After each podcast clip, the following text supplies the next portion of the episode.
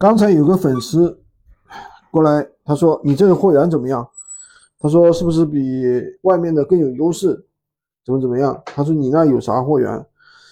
我说我们这里是有货源，但是呢，这东西怎么说呢？并不是说你拿着优势的货源去卖，才能卖到很低的一个价格，才能卖得很好，对吧？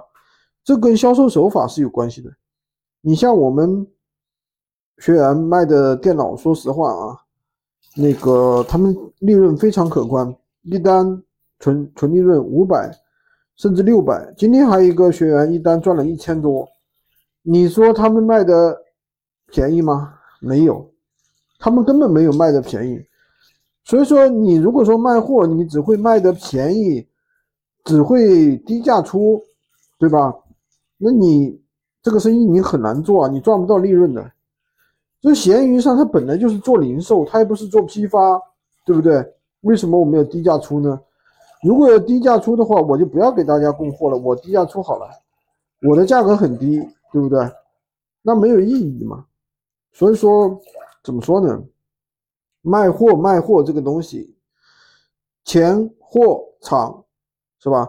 那还是要学会真正的怎么去卖货，怎么样去提高自己的销量，运营手法真的是非常重要的，而不是简单的啊，反正我拿着低价的货呗，对吧？呃，拿着低价的货，那厂家直接来卖算了，对不对？要我们这些干啥呢？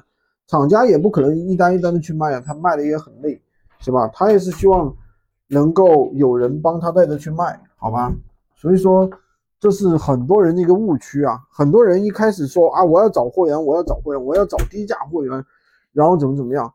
但实际上对于新手来说，大部分货源其实都是这些公开的，比如说呃幺八幺六八八呀，或者是淘宝啊，或者是拼多多呀，这些公开货源其实也是很好的。好吧，今天就给大家讲这么多。喜欢军哥的可以关注我，订阅我，订阅我的专辑，当然也可以加我的微，在我头像旁边获取闲鱼快速上手笔记。